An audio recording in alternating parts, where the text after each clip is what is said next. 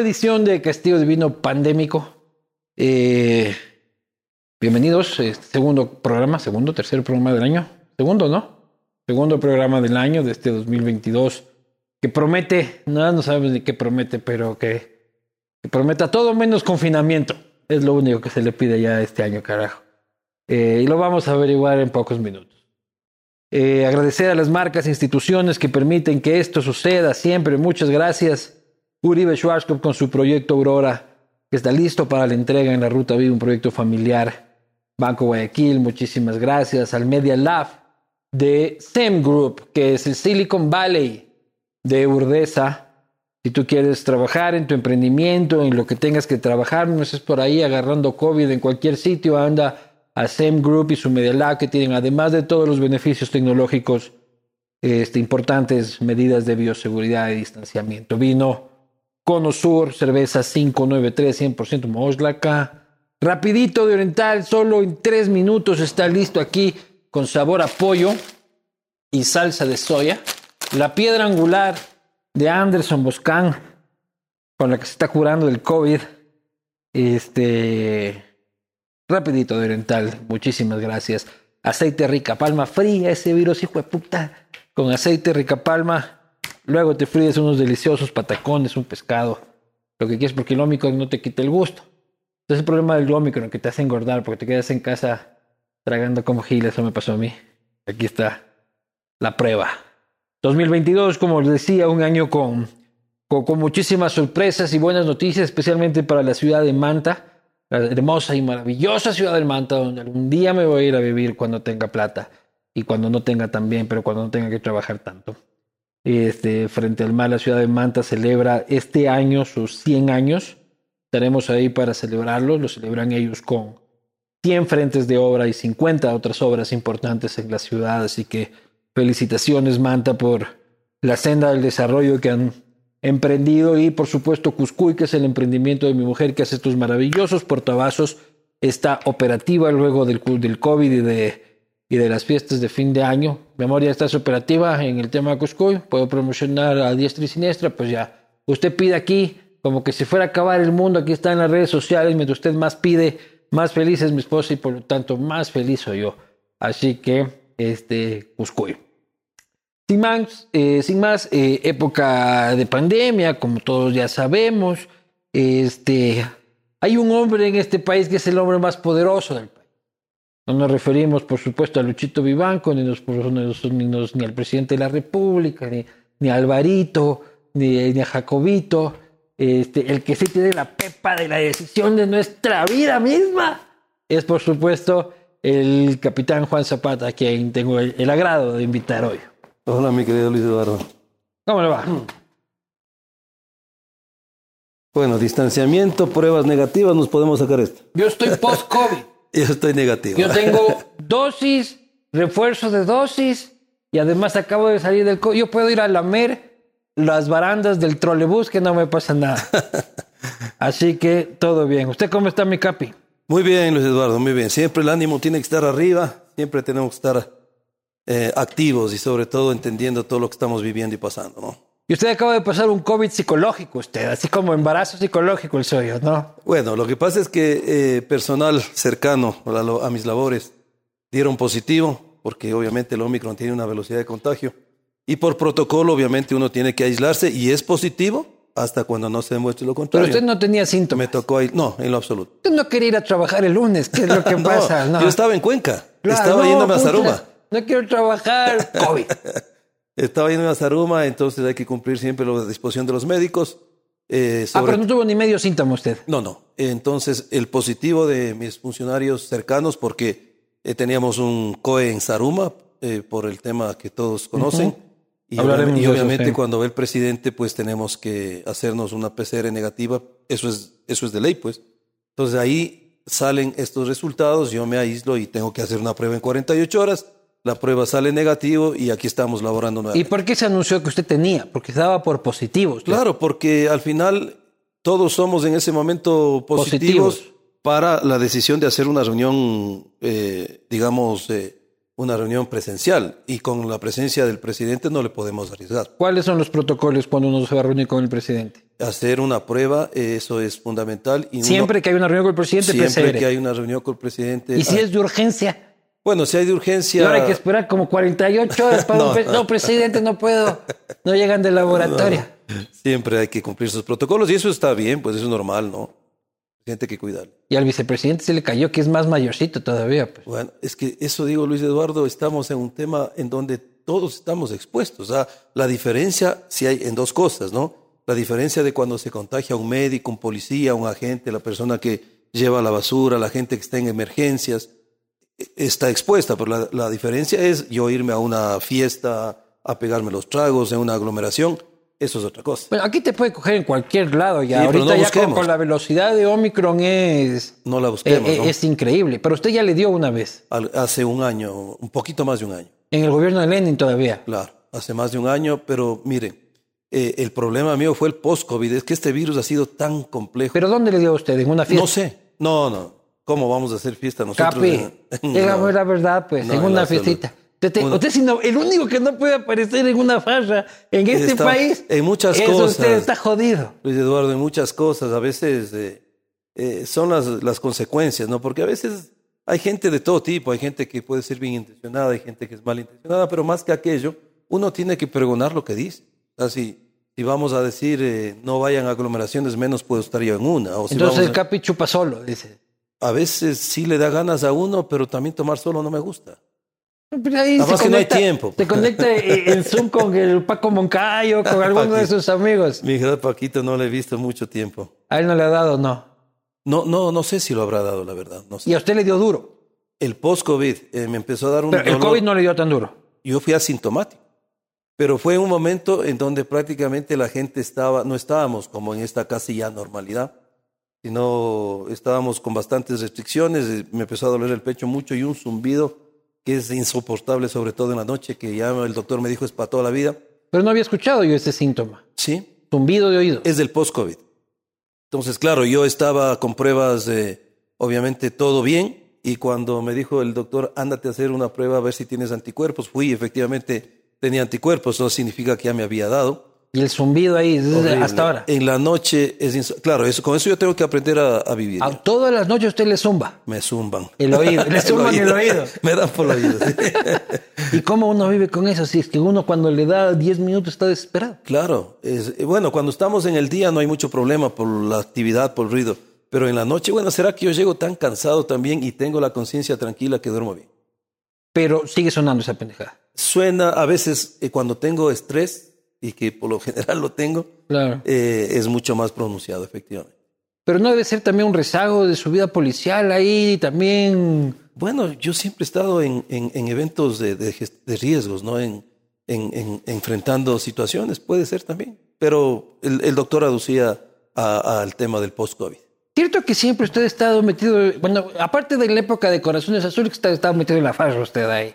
Por No, eso de los absoluto. Corazones Azules era farsa. Eh, Luis Eduardo, A, a mí ver, Bernardo Abad me contado este compadre no sé a dónde tal se iría, fiesta. pero imagínense cuando nosotros hacíamos un evento como estos, era un, era un, era un, un trabajo estúpido, porque tenías que hacer de todo, Luis Eduardo, de jefe de piso, de, de eh, digamos, de, de tema de comunicación, de tema de protocolo, de, de todo. Entonces, cuando yo terminaba un evento con 8, 10 horas, porque era un evento súper largo, lo que menos eh, ánimo tenía era para irme a dormir. A mí me contado Pero, de pero, unas pero Luis Eduardo, no- sí habían cosas que, por ejemplo, si un artista, hablemos, las Candelis son, a veces dejaban contratos pagados de para ir conmigo. con- de Entonces, con las lo menos que uno puede hacerles después es regalarles una merienda que además lo daba la autoridad del- de la ciudad, porque nosotros no teníamos presupuesto, todo era Ah, usted disfrutaba con, coyuntura. plata ajena, dice usted. No, digo una Rica meriendita, vida. les decíamos muchas gracias por habernos apoyado y listo.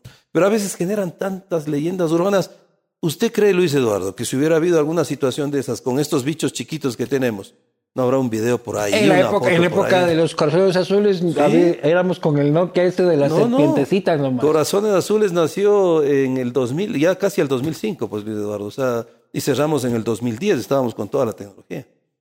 Sí, pues, pero fue una buena campaña, ¿no? Hermosa, llegó a cinco países, creo que es la campaña de seguridad vial más grande que ha tenido el Ecuador. llegó a, a- a países importantes. Fuimos al, al Congreso Mundial en, en Dubái, en, en- en Abu Dhabi, representando a, a Y Latinoamérica. eso le generaba envidias dentro de la policía. Todo genera envidias del ser Porque humano. muy, muy estrellita, muy influencer, el capi, que ni sé qué. Sobre todo, mire, quizás en la vida usted tiene que romper esquemas, romper paradigmas, poner el plus de la vida, porque si usted empieza a hacer lo mismo de siempre... Usted hasta bailaba por no un vamos- sueño, ¿no? Entonces, mire, quizás eh, la- lo mío y, y- y dejamos para, para el futuro a alguien que quiera tomar este ejemplo, no, era romper esquemas porque en un sistema tan vertical, tan jerarquizado, en donde usted tenía que pedir autorización absolutamente para todo, hacer lo que hice, que no hice nada malo tampoco, siempre ha sido... Que primera vez en la historia de la sociales. policía, Claro. Capitán solicita bailar por un sueño. Y eso, y eso, Luis Eduardo, miren, no eran decisiones mías, porque yo soy uniformado y necesita, necesitaba autorizaciones. Yo tengo un memorándum del comandante general de esa época, el, el señor General Cisneros, quien me mandó un memo por personal. Era una disposición que yo tenga que ir. A usted bailaba evento. obligado en Al- ese- A mí ya me pedía reality. este gran amigo eh, eh, Juan Zanelli eh, y sobre todo la amiga querida que le tengo, la Julie, que por ella yo me quedé con, con Capi, pues, ¿no? Ella Claro. me bautizó así en el programa justamente porque yo haciendo a mayor en ese programa. Usted siempre fue Capi, entonces la, la Julie dice, yo me declaro en, deber- en rebeldía, para mí será el eterno Capi Zapata. Y de ahí me quedé de Capi, yo no, yo no ascendí nunca. Pero Entonces usted es coronel yo me retiré de teniente coronel de Estado Mayor. y no le molesta que le digan capi. En lo absoluto, yo creo que soy el oficial que eh, mejor me siento cuando me, me degradan, porque el Capi se quedó en la gente como una muestra de cariño. Claro, es Cuando alguien me dice Capi, significa que Sí. me tiene. Y, y, mire, a mí me pasó un- una anécdota muy bonita cuando me, me mandaron a una ciudad tan hermosa como Loja, ¿no? Porque mucha gente dice, Lindo ¿por qué, Loja. ¿por qué me salí de la policía? La gente no entiende por qué me salí. Yo nunca conocí a Mauricio Rodas, más que por la televisión cuando ganó de alcalde. Y yo, claro, me salí de la policía porque sentí que no hicieron conmigo o, o al menos abusaron de autoridad conmigo, porque justamente esas envidias, ¿no? Porque... eh, A ver, la- pero ¿qué, qué le hicieron? Mira, Servicio especial Luis- vuelta a- a- Luis- a- a- Luis al Eduardo. árbol solitario de la Policía esto yo Nacional. no lo he hablado mucho y cuando me retiré de la policía nunca lo dije, sino me retiré de manera silenciosa, solamente entregando mi uniforme a la reina de Quito como símbolo de la ciudad, mi uniforme limpio como lo recibí cuando fui cadete. Eso es lo único que hice yo y con mis fundaciones a las que he apoyado. En el grado de mayor uno tiene que ir al Estado Mayor y uno hace la, la tarea operativa. Yo fui jefe de operaciones de todo el Distrito Metropolitano de Quito previo a ir al- a la Escuela de Estado Mayor. Pero uno va a la Escuela de Estado Mayor y asciende a Teniente Coronel. Entonces se entiende que cuando uno ya asciende a otro grado y hace el último curso para que ya le queda a usted listo para ser general, lógico que si fue jefe de operaciones del Distrito Metropolitano, la, la designación que le hagan después va a ser una Quito. Creciendo, a donde sea, porque Ya. yo soy oficial de línea del país. Pero me sale un, un pase a esta hermosa ciudad de Loja, que no es que yo pasé feliz y le mando cariños, pero muy, muy amables conmigo. Pero claro, como Loja es tan distante, es un pase, digamos, entre comillas, como que de seleccionado. segunda catego. Pero segundo, si me hubieran mandado con la jerarquía y lo que a mí correspondía, yo me hubiera ido, porque yo soy un oficial del país, de línea. Tenían que mandarlo como teniente coronel. Como segundo comandante, por lo menos. Porque todos mis compañeros, que eran menos antiguos Claro, a mí, o fueron. co- comandante de Loja. Bueno, no O rey comandante. de Loja o huevadas. dice No usted, comandante, porque había un coronel que era Ya. el comandante. Yo debía haber sido el segundo comandante. Sin embargo, mis compañeros que eran menos antiguos, y para que la gente entienda el, el- el- el- tema policial, es decir, eh, tenían eh, menos, eh, digamos, nosotros tenemos antigüedad. unos guambras adelante Claro, yo, yo- además, yo ahí era la primera antigüedad de mi promoción de los que teníamos Estado Mayor. Por lo tanto, el compañero que vaya conmigo debía haber tenido quizás una designación eh, inferior a la jerarquía, porque yo era la primera antigüedad. Pero ¿quién se venga con usted?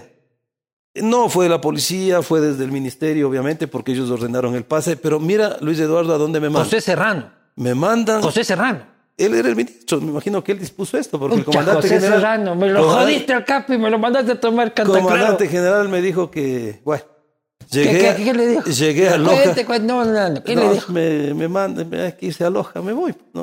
José Serrano dice pero- que se tiene que ir a Loja.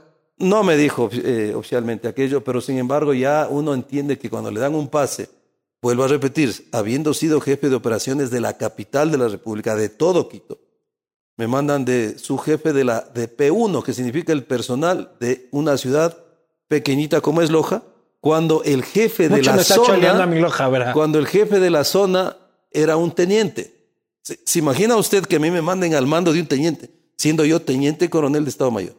Entonces, claro, yo fui y cumplí la disposición Y usted se cumplía y Claro. recibía órdenes de su inferior. de, bueno, él bajaba porque a veces me mandaba memos y como mandan en red a todos los jefes de personal, bajaba mi coronel, le pido mil disculpas, no me arreste, a usted es oficio, pero No no, me arreste. pero no me, yo le decía tranquilo muchacho, yo no me voy, claro, porque él no entendía cómo le mandan, No era culpa de él. no era culpa de él. Y segundo, yo pregunté a la chica que supuestamente hacía de secretaria mía, ¿quién cumplía mis veces antes de ir? Y cumplía el clase de semana, que era un cabo primero. Entonces, no me parece que sea justo que transgredan ¿Y sus cuáles eran sus derechos. gestiones? Ir al semáforo. Tres memos firmaba en el día, porque además ya el personal estaba desconcentrado en, en circuitos y subcircuitos. Entonces ya no, no había sentido tener un personal Pero estaba ganando a vaca usted. No, pero yo es nunca el me- sueño de cualquier burócrata. No, eh, eh, creo que la gente me conoce y si yo en algo eh, creo que me he hecho público es porque yo he trabajado un poquito más allá de lo que debo y trabajar. usted dijo, esta huevada ya no me aguanta. Ahí yo tomé una decisión, pero primero le pedí al- a mi coronel en ese momento que me mande a- al Cisne, porque yo cuando hice Corazones Azules en Loja me, me llamó mucho la atención la peregrinación al Cisne. Entonces me fui 27 días al Cisne. Acompañar la peregrinación. Claro, y me acuerdo que Como co- oficial en el operativo. Claro, a, a hacerme jefe del operativo y el comandante me decía, pero ¿cómo te vas a ir tú si eres un teniente coronel? Allá se manda un teniente, le decía, mándeme como jefe de P1, o sea, aquí soy jefe de P1. Entonces me fui y eso fue creo que una decisión importante. ¿Pero ¿Usted porque- peregrinó? Sí. ¿O usted iba en patrulla No, mientras no, los otros no. peregrinaban? Me quedé los 27 días en el Cisne, en un cuartito pequeñito que nos daban en el comando, una mesita chiquita y una, y una imagen de Jesucristo, me acuerdo. Entonces, cuando yo les dije a mis policías, nosotros recibimos a la, a la, a la Virgencita y la entregamos en Loja, porque hacían relevos. El- Claro. El, primer día era de... de- En la toma paran en, en- en el Ingenio en- Monterrey. el primero era en, en San Pedro la Bendita. Sí. De ahí a la toma y de ahí a Loja. Entonces Claro. dijimos, los que van conmigo, entregamos a la Virgen en Loja. Y así fue. Entonces tuve esa experiencia maravillosa. ¿Pero usted yo- ya tenía alguna cercanía con la Virgen o era más de la Virgen del Quincho usted? Mire, yo, yo soy, eh, yo estudié en el Colegio San Felipe Jesuitas. Entonces para mí la Dolorosa era mi madre y sigue siendo mi madre. Ya. Entonces le conocí a la Virgen del Cisne porque llegó un momento donde yo sí me, me, me- me encontré un poquito frustrado porque yo decía, yo le he dado a mi institución todo. O sea, creo que usted vio la Y relación además que... está acostumbrado a las cámaras, a la farándula, a Eh, las eh, candelas no, y son. allá tenía Y todo eso también. haciendo memes como la mierda. No, pues. Entonces, claro, yo le decía el acercamiento. Nosotros llenábamos estadios, pues Luis. Claro. Eduardo. No, no, Chiro, ¿qué? eh, imagínese cuando había eventos de la policía, yo creo que en tiempos anteriores era muy difícil. Llenamos estadios, plazas, plazas de toros, coliseos, playas. Era impresionante. No solo el evento Corazón Azules, sino el festival acrobático de la policía, que también hacíamos apoyando en algunas circunstancias. Entonces, yo era acostumbrado al ritmo, a, a- a trabajar eh, bastante duro. Sin embargo, me sentí un poquito, digamos, decepcionado porque a veces eso ocurre cuando uno no da motivos, al contrario, para que generen una acción de esas, pues uno tiene que tomar Y si una usted se decisión. encuentra con José Serrano, ¿qué le Yo diría? nunca le he dicho a él ni le he reclamado, capaz que ni él habrá dado la disposición, pero a mí me dijeron que vino del Ministerio de Gobierno. Yo no puedo decir él fue, pero se sobreentiende que las disposiciones venían de ahí. Sin embargo, Además, no era un oficial cualquiera, pues no creo que no haya sido una propuesta de él. Inclusive, miren, a mí me llamaban medios de comunicación a preguntarme que por qué me han mandado a Loja. Y yo les decía, nunca hice, ahora que estoy ya retirado y que ya no, no tiene ningún sentido. eh, yo les decía, no, me fui a Loja porque yo soy un oficial de línea y me puede tocar cualquier... eh, claro, nunca dije, me mandaron a... Primero, a relevarle a un señor cabo, primero, con todo el respeto que se merece, compañeros. Y segundo, al mando de un teniente. Me parece que eso no es lo, lo más adecuado. Y a mí mi padre me enseñó que los principios no se transan. ¿Y a usted cuando le para la policía todavía se le cuadran? son muy cariñosos. Yo tengo que ser muy agradecido con mi institución. El, el- el uniforme se saca uno por fuera, pero por dentro jamás. Lo reconocen todavía, sí, Totalmente. incluso los más jóvenes. Totalmente, totalmente. Yo, ¿Y qué le dice? ¿Mi capi o mi coronel?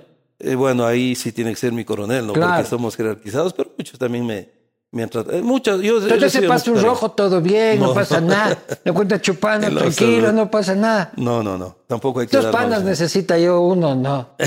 no. Yo soy amigo del Cap Zapata, no me pasa A nada. mí me ha pasado anécdotas, Luis Eduardo. Hace poquito me encuentro con un agente civil. Yo fui secretario de seguridad, obviamente. Y los agentes civiles de tránsito me, me ubican. Me dicen, mi coronel, le pudimos ayudar a su señora el otro día. señora y yo estoy ya tres años, lastimosamente, eh, digo, ya estoy solo, pues yo soy una persona divorciada. Usted es mi señora, Y- una, y- dos, y tres, digo, candelizón. hermano, eh, Este, digo, ¿de qué me estás hablando tú? Sí, y digo, ¿cómo era la, la, la, la- señora? Y me da condiciones totalmente distintas de la que fue mi esposa y le mando saludos muy cariñosos, nos llevamos muy bien. Entonces, claro, hay gente hasta que se hace pasar de esposa mía. Entonces le decía, no, no sé quién fue la persona que Pero funciona, se había olvidado la, la licencia. Le dije, pana. Pero funciona. Y dice mi coronel, me tomaron el pelo. Digo, hermano, es que no debes dejar voy a de decir, yo soy hijo del Para Capi todos Zapata. es la ley. Primo hermano del Oiga, duro del COE. Yo les he dicho a mis hijas, mi querido, ya tengo hijas en estado que salen a fiestitas, lo que sea. El día que a ustedes les encuentre un agente de tránsito, ni siquiera digan que son mis hijas. Y si alguien me llama, yo le digo que haga el parte rápido, porque la ley es para todos, Luis Eduardo. Y mis hijas me están oyendo, saben que yo les he dicho eso. Como ese video del muchacho este en Perú, no sé si vieron que el papá le pegaba y le decía, cállate. Claro, o sea, no, no podemos nosotros. Pero usted de muchacho sí ha de haber hecho huevadas. Yo sí fui un, un- un muchacho bastante inquieto, le di bastantes problemas a mi mamá. ¿Alguna vez Pero a mí llevaron la po- preso? A mí la nunca. Pero a mí la policía sí me ayudó, me formó bastante. Por eso le quiero muchísimo. Más que, Eso nunca tuvo un conato de irse preso ni siquiera. no, no, en lo absoluto, en lo absoluto. Eh, siempre he sido, he hecho mis cosas. Es que la juventud de mi época éramos totalmente distintos, Luis. Pero su No había- época eran que los, los, los, los 70.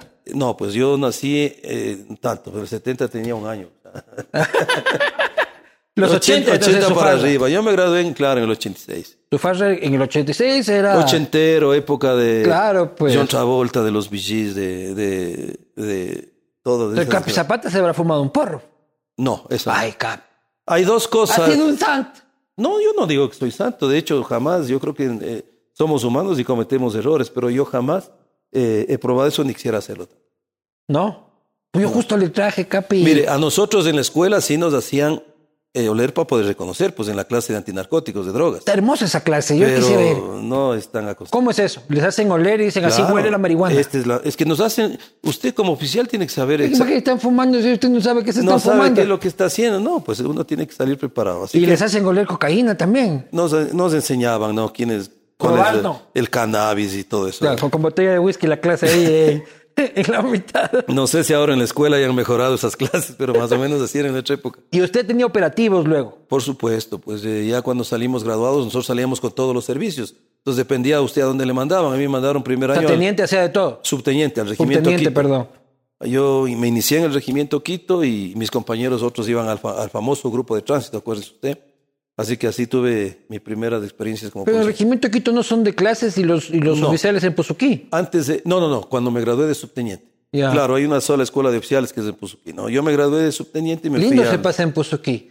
Yo iba a Puzuquí y me llevaban al árbol solitario de la Policía Nacional. Unos tragos se servían y poníamos una música, pasábamos hermoso. Claro, eh, bueno, yo no pasé tan hermoso porque me formé ahí.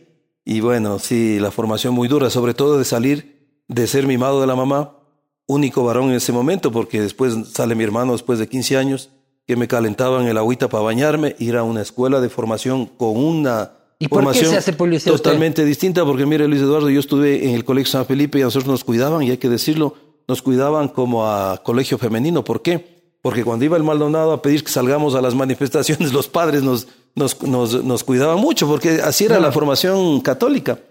Y no tenía ningún O sea, familiar ni no pariente tiró en la policía. Nunca.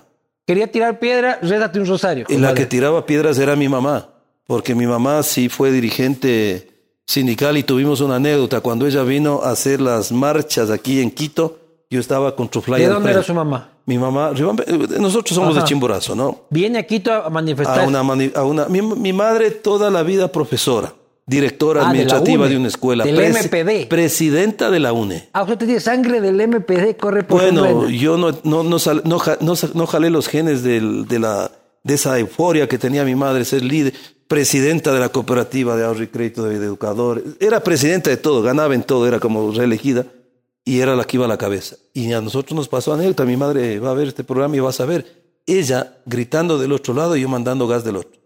Y sabía que mi madre estaba allá. No joda. Sí, fue duro eso. ¿En serio? Fue duro, ¿En pero qué mi- gobierno? Eh, ay, yo de subteniente ya ni me acuerdo. ¿Está quién defendiendo a Lucio de haber sido? No, mucho más antes. Pues Lucio yo ya era oficial. Y sobre ¿Defendiendo todo, a, qué? a Maguad? y sobre mucho más antes creo que era esto. No, no, ¿A creo- Bocaram? Antes, yo fui subteniente mucho más antes. El gobierno ¿Cómo mucho anterior más? de- no me causa, mi primo me dice que tenía 18 a los 90. No, no, no. Yo estuve ahí de 21 años de subteniente. Pero esa anécdota pasó, mi madre al frente y yo Ah, tirando entonces ya en los inicios de los 90. Cla- En el, claro, Gobierno 91, de Borja, 90, sí. Borja de ver, sí, Borja. Claro, y esa era la, la profesión. Y antes solo los oficiales manejábamos la trufla y el gas, ¿no? Pero tocaba, esa era mi formación. ¿Usted sabía que su madre estaba Yo de sabía lado? porque ya mis hermanas me habían contado que mi mamá Y va a estar en esa marcha. de saber cómo estás, mamita, cuidado, ahí te va un Y gas. nada, pues, y te va un gas. y, y lo que pasaba, Luis Eduardo, es que nosotros, yo estuve en una compañía que era en ese tiempo la que enfrentaba justamente las manifestaciones. Entonces, no había forma de decir, hacerme loco. ¿Y cómo es eso? Porque al final uno se manifiesta y en las manifestaciones hay de todo, ¿no? O sea, hay el líder, el Leonidas Cis, así que solo quiere el caos. Hay otra gente que también se manifiesta por, Sí. por justo derecho, por, por porque se reivindiquen sus, sus ideas, por los atropellos del poder. ¿Y cómo hace un policía que a veces puede estar hasta de acuerdo con los principios que motivan la marcha Claro. para reprimir? Siempre hay el uso progresivo de la fuerza, ¿no? Ya cuando la situación sale de, de control y se está atentando al orden público y privado, pues ya tiene que obviamente actuar. Y antes, acuérdese, Pero ¿cómo hace salíamos usted se desarmados. siente eh, con empatía con, con- con la protesta? Miren, a mí me pasaba eso. Cuando yo ya era capitán y, y la gente ya me ubicaba, habían las protestas en la central y la dirección de tránsito estaba abajito. Y yo dialogaba con la, con, con la gente y en el diálogo, capi, qué bacán, listo. Oiga, solucionábamos problemas.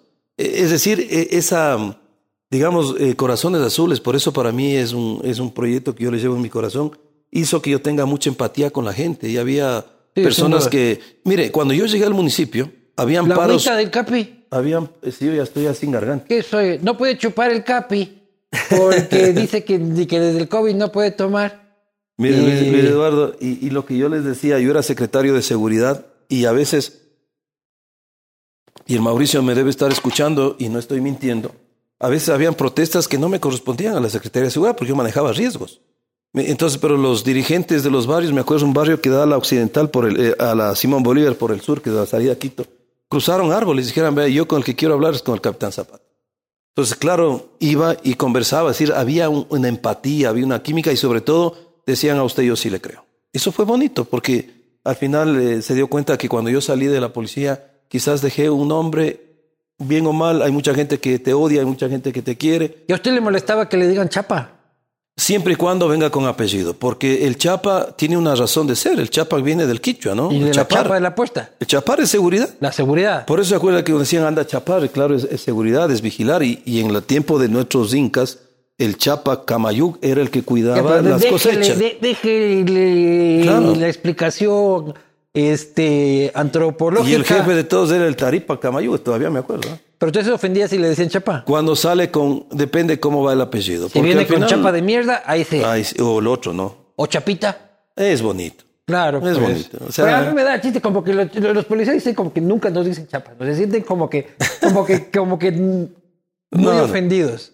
Cuando no venga con apellido, a mí que me digan chapita lindo, ¿no? ¿Y alguna vez tuvo usted un operativo violento en el que eh, puso su vida en riesgo? Todos los policías tenemos algún momento eso. Yo No, fui pero hay- subteniente hay Babahoyo. algunos casos por importantes. Supuesto, sí. Por ¿Cuándo, supuesto. por ejemplo? en Babahoyo. Yo era subteniente y, y ahí era muy complicado Babahoyo. Eh, entonces sí, sí tuvimos ¿Pero qué algunos pasó? eventos. Cuente, cuente. Y también en Para toda esa Quevedo. people de Babahoyo. Y los ríos ha sido el problema. En, en Quevedo también. eh, miren, yo estábamos, estábamos ahí con un subteniente que era financiero y si me permite darlo él a conocer, era de apellido Chambi. Estábamos, eh, pasa que yo, yo era instructor en una escuela en Fumisa, entre Santo Domingo y Quevedo, donde no había nada. Fumisa. Ni radio, ni televisión. Era Fumigadores S.A. Era una empresa alemana. ¿Dónde trabajas tú en Fumisa? Dice. Claro. Entonces ahí formábamos a los policías, ¿no? Era un curso sumamente duro por las condiciones climáticas y, y- y el- y los, y los cursos eran muy duros. Ahí, Si entraban el calor del 200, diablo. se, se graduaban 80, 70, era muy duro el- las condiciones climáticas. Entonces salíamos a buena fe o a Quevedo a llamar por teléfono, porque miren ahora qué facilidades que tenemos, ¿no? Antes uno sufría hasta de un teléfono. Antes de que ir a Lietel y a meter la ficha Y, esa así que había. Claro, y salíamos en el patrullero para hablar desde el destacamento de policía. Y llegaba una señora y nos decían que acaban de dispararle al que vendía la comida. Entonces, claro, nosotros nos tocó salir y esta gente efectivamente estaba armada. Entonces, el, el compañero que estaba conmigo tenía un revólver con dos balas, además él era financiero. Y el único que estaba armado, sí, yo con una Glock era. Entonces, en ¿Usted ese con una momento, Glock? claro, empezamos la persecución y ellos nos generaban. ¿Y ellos yo- qué tenían? yo- ellos tenían armas, eh, eran una banda. eh, Quevedo era bastante difícil. Y cuando nosotros, yo ya llego a Fumisa para Y llevar básicamente usted los perseguía porque el otro atrás, carpeta, claro, obviamente salían. Y cuando llegamos a, a, a Fumisa, eh, obviamente venía un amigo mío, un médico en una moto atrás, porque él también vio esto y, y llega y me dice, Juan, Dios sabe por qué hace las cosas. Man, se metieron las guardarrayas, ven acá y me lleva al patrullero y teníamos todos los impactos ahí en el, es decir, 10, minuti- 10 centímetros de abajo y ya no estamos aquí, pues. Entonces, claro, en verdad ahí nos agarró un poquito de adrenalina, pero esa es la De profesión. culillo, se dice culillo. Somos seres humanos, los Claro. policías son seres humanos, somos seres humanos, ¿no? Y esa fue la última vez que usted disparó. No, pues eso ya fue de subteniente. Después también, ahora claro, ¿Usted le ha después, metido un tiro a alguien, Capi? después esas cosas yo creo que Eduardo en otras circunstancias. La- sí, ¿no? Pues si, no, si no me diría que no. El policía, eh, el policía tiene, tiene riesgos y tiene cosas que hacer. Sí le ha metido un tiro a alguien. Quisiera algunos, no, no, no. Sí, no, no, no, no me voy a poner esa cara, a mí, por favor. Pero bueno, ha sido un tema hermoso hasta que después eh, sale, salgo yo ya casi para llegar a ser teniente, pues toman unas pruebas y ahí es cuando cambia mi vida, porque me voy a estudiar. eh, mucha gente no sabe que yo soy ingeniero civil. Eh, entonces me mandan a Chile seis años a estudiar ingeniería civil en tránsito, porque ahí acuérdese usted que la policía manejaba todo lo que era el tránsito. Entonces, claro, mi formación ya vino para otro tipo, ¿no? Ya cambia el, el- el accionar, ya era más para trabajar con ingenieros, arquitectos en los estudios de tránsito, de semaforización y todo Pero lo de, demás. de ese tipo, no, no de, de- de- del policía de la esquina de... de, de- no, no, claro, rojo, ya de en, lo- en la y parte técnica. El Entonces, que nos cogía nosotros chupando en la calle y nos llevaba o sea, la, presos. la dirección al final cuando teníamos que hacer operativos, todos íbamos a hacer los y operativos. todos ¿no? nos íbamos presos. Claro. ¿Se acuerdan el tiempo? en el tiempo que nos íbamos, 21 días, todo el mundo. Claro, era Donde 21 días. No se salvó uno en Era esa 21 época. días. Sí, salíamos. a hacer- Es que yo nosotros manejamos los alcotectores. Claro, yo, yo- yo soy víctima de eso. Pues. Yo caí 14 días Entonces, ahí es cuando yo, estando en ingeniería en tránsito, eh, eh, por una casualidad muy complicada de la vida, pues empiezo a, a trabajar en Corazones, en, en campaña de seguridad vial, ¿no? Y después eh, viene esto de Corazón Azules con una muy buena amiga querida, que bueno, hoy está un poquito alejada, es Rosita Carrera, y nace el tema de Corazones Azules, que ya después se hace público, pues, ¿no? ¿Y usted luego cómo se hace amigo de Mauricio Rodas? Eso le digo, a mí él me llama. Eh, él me llama para que yo le colabore en la Secretaría de Seguridad. Yo estaba ya retirado de la policía y estaba dando capacitaciones en mi área de la ingeniería en tránsito. Es decir, estaba, Privadas. eh, claro, me estaba yendo muy bien en el, sec- consultor. en el en el sector privado. Y bueno, el, el Mauricio me llama, yo no sé si me hizo un favor o no, pero aquí estamos. No le fue mal. No, en absoluto, nunca. Y se quedó hasta el final usted. Me quedé, es que... Pero ya al final la relación estaba media jodida. no, nunca. No, sí, sí, sí. La lealtad... Le eh, votaron al Bernardo del trabajo por pero, culpa no- mía. pero no le voté yo, pues. eh. Pero por culpa mía lo Y usted votaron. sabe que donde manda capitán no manda marinero. Mi compadre también viene, se pega cuatro vinos y, y no sé qué es lo que dijo. Porque al final me dijeron, pero escucha, digo, ay, Pero ¿cómo fue eso? Bueno, yo el, no Bernardo, sé. el Bernardo era su director de comunicación. El- mire, en la vida uno tiene que ser recíproco. Y cuando yo busqué a alguien, porque la seguridad vial a mí me cerró las puertas, la gente cree que uno nació con corazones azules y ya llenó el estadio, y ya tenía todos los medios. Mentira. A mí me tenían esperando en una prevención, de, en una recepción de un, de un canal de televisión, porque la seguridad vial no vendía nada. Eh, hubo un canal inclusive que me mandó a una persona que había sido el conductor, vean de escuchar a este tipo que tiene un proyecto de seguridad vial. Pero Teleamazonas se portó bien con usted. Bernardo y Teleamazonas obviamente se portó muy bien. Entonces cuando él necesitó de mi mano, yo le llevé al, al municipio, porque también recuerde que él fue una de las personas que, Perseguido por que le Correa, lo sacaron, botaron del canal, le sacaron del canal y uno tiene que ser, porque la vida es esa. Quien le da la mano, después puede recibir esa otra mano. Entonces le dije, Bernardo, véngase a trabajar conmigo.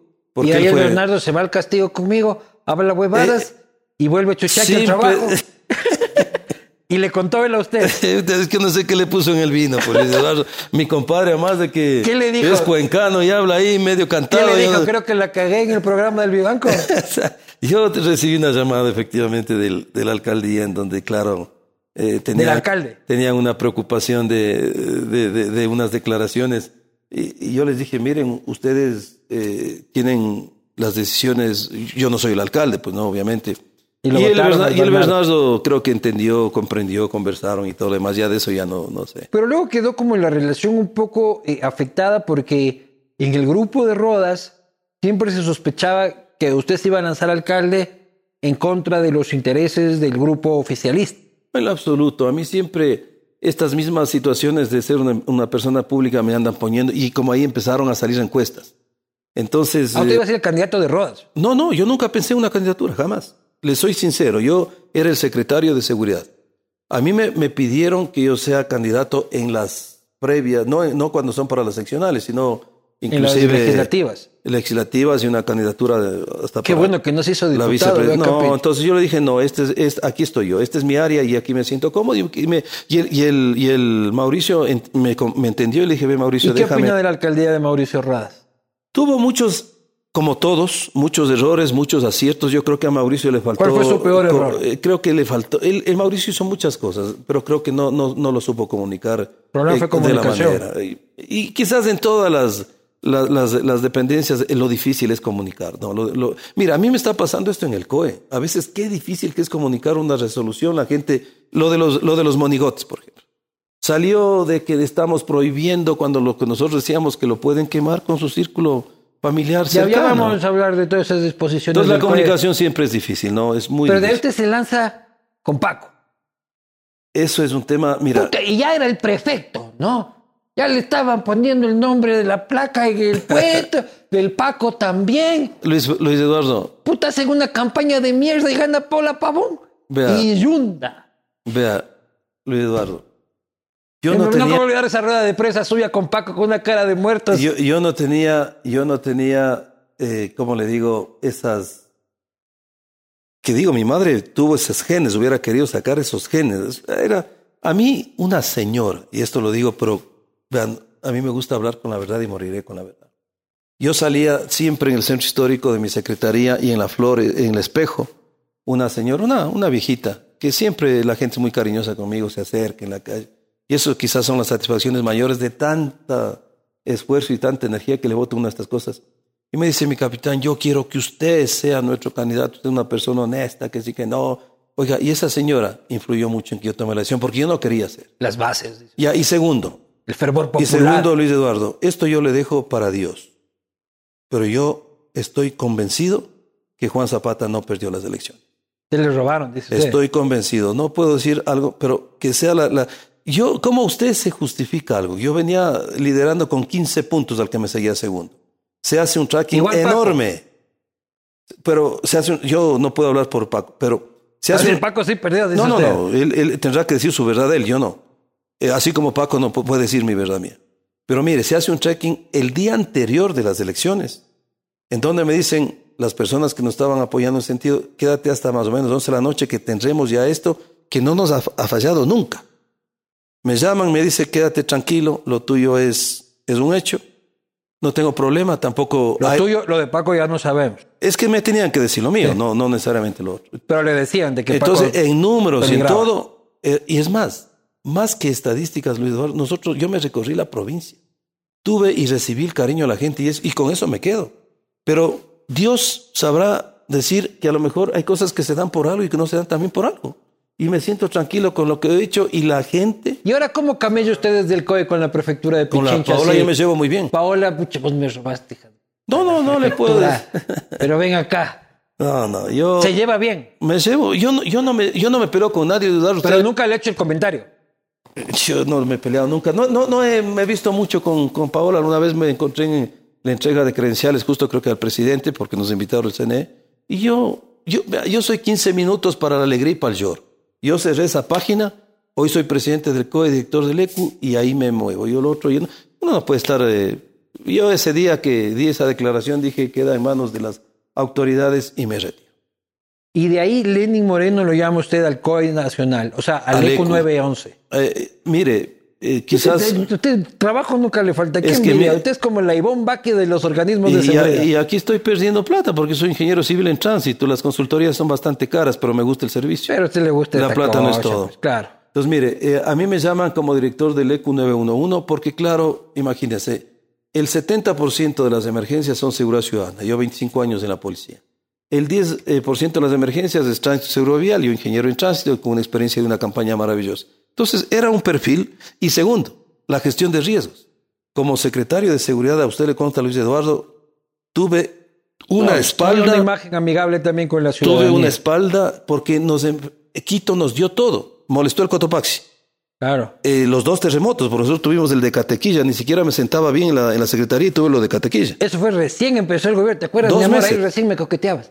Este... Yo creo que el temblor hizo que le abrace. Cuando se cayó la Panda Norte, el, eh, tuvimos inundaciones, movimientos de masa, actividad sísmica, actividad volcánica, la Avenida del Papa, Fiesta de la Luz, movilidad humana, torbellino. La Avenida del Papa al mismo nivel de un terremoto. Torbellino, claro, una misa de un millón de personas no es fácil armar, mi querido Luis Eduardo. Era la primera vez que teníamos y con un y las manifestaciones de las herencias y, todo el asunto. entonces tuvimos un montón de eventos que yo lo enfrenté como presidente del COE Metropolitano, porque el secretario de Seguridad hacía eso y obviamente el alcalde me daba toda la Y el Cotopaxi, todo bien, ¿no? 47 simulacros hicimos, tanto en los valles, intervalles y un provincia. Pero no se ha vuelto a hacer otro, ¿no?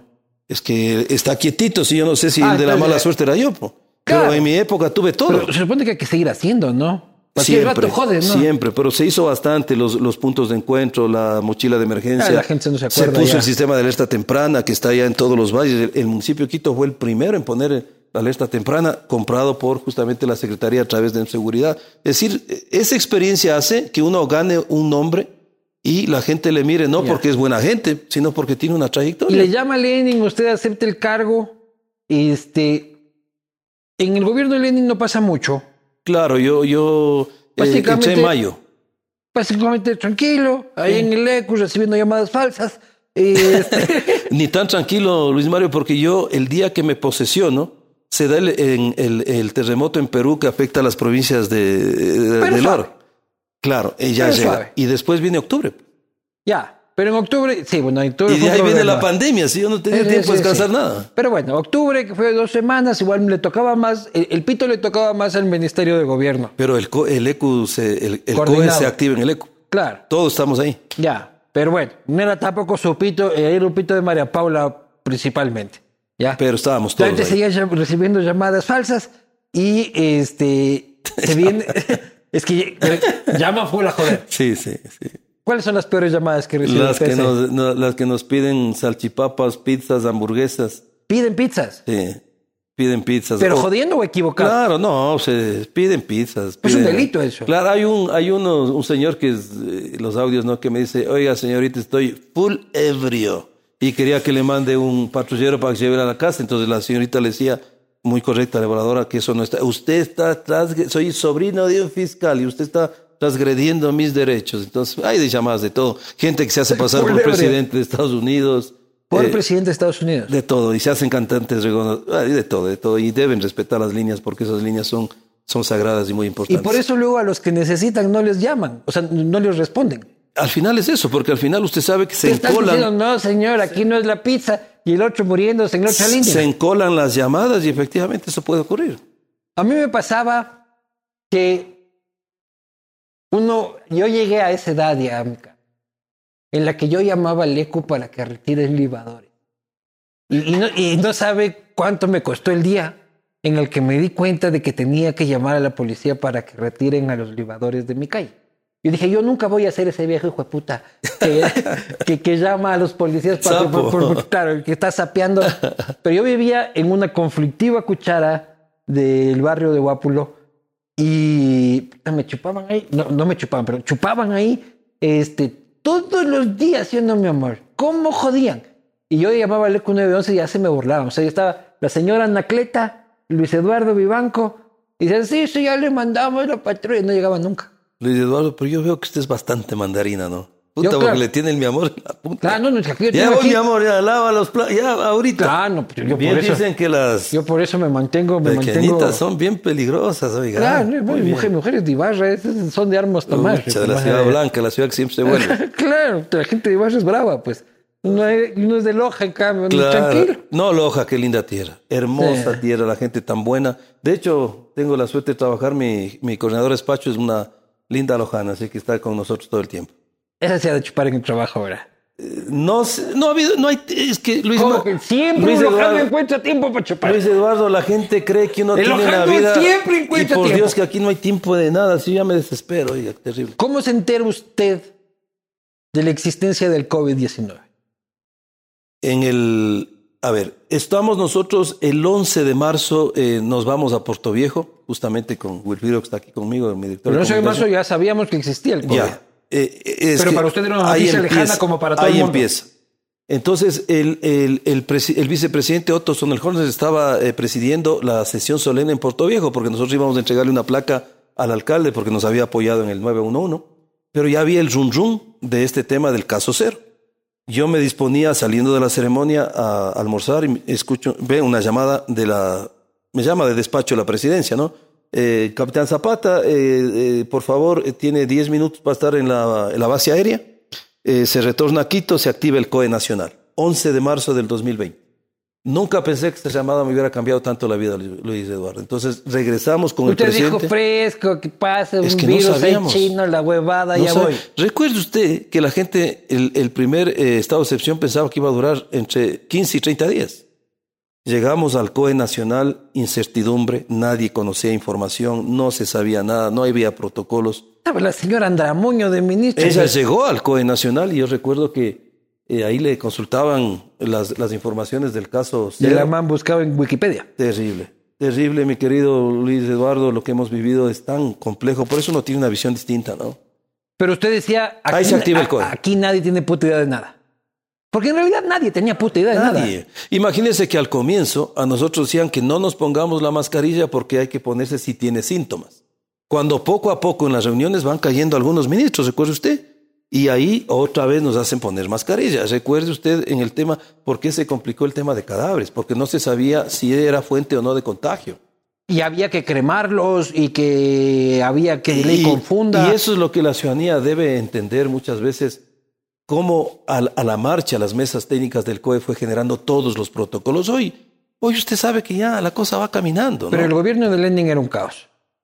yo creo Seamos que, sinceros, mi eh, eh, Luis Eduardo, yo creo que eran, a todos, todos, en círculo, juepucha, y... a todos, a todo el mundo le cogió el, el COVID eh, sin información. Definitivamente, eso, eso es verdad. Pero a usted le toca a Andramuño que sale rápido. Luego viene Ceballos.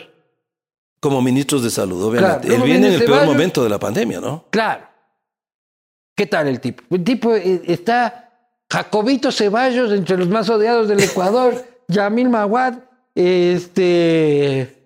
Pucha, el tipo salió bien mal, ¿no? Claro, le complicó el, el tema de su mamacita, creo que le complicó bastante.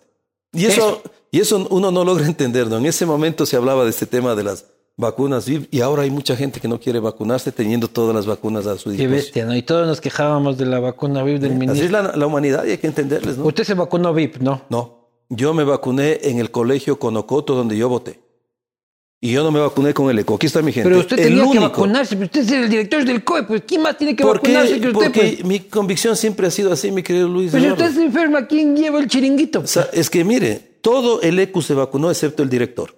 Y Por yo me dar va- un ejemplo. Y- Y, la- por eso fue a caerse enfermo como la Gaybor y hasta no puede chupar. Y la vida, bueno, pero me, me- me puse el, el- el día que me tocó en mi cédula y en donde... y- con el zumbido por las huevas. qué carajo, pero ese zumbido me acompaña y por lo menos me hace recuerdo de todo lo que he vivido. Y, voté- y fui donde voté y me vacunaron ahí y ¿sabe qué? Cuando yo hice cola, aquí está mi...